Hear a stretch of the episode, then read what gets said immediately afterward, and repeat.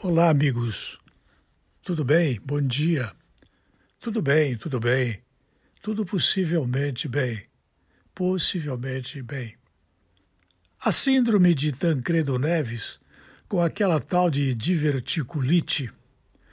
O homem ficou vai e não vai, faz fotografia dizendo que está bem.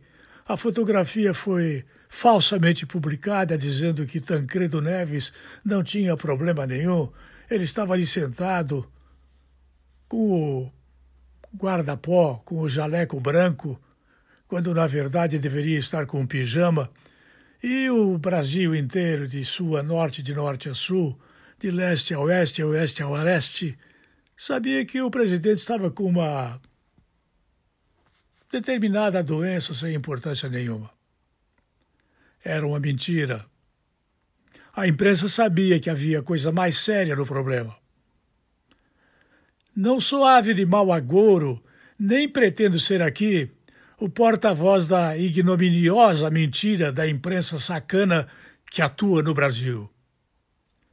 Mas a crise de soluços do presidente tem a ver provavelmente com uma infecção e logo do intestino, aonde foram feitas as facadas, cujos autores, falsamente descobertos, fizeram o crime por dinheiro.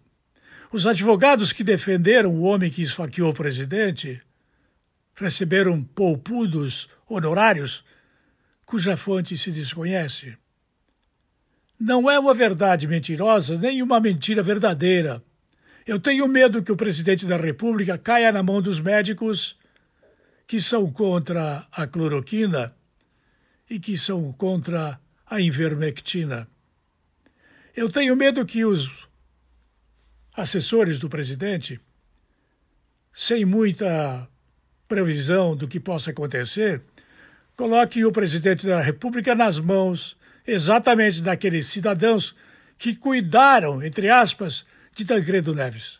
Se estou falando alguma coisa imprópria em relação aos médicos, saibam vocês que eu sou informado da mesma forma que vocês são, com uma diferença. Eu tenho capacidade para interpretação e posso dizer para vocês que tenho medo desses soluços do presidente. Para mim, é a nossa democracia que está soluçando. Daqui a pouco parece ela vai vomitar. Eu volto logo mais.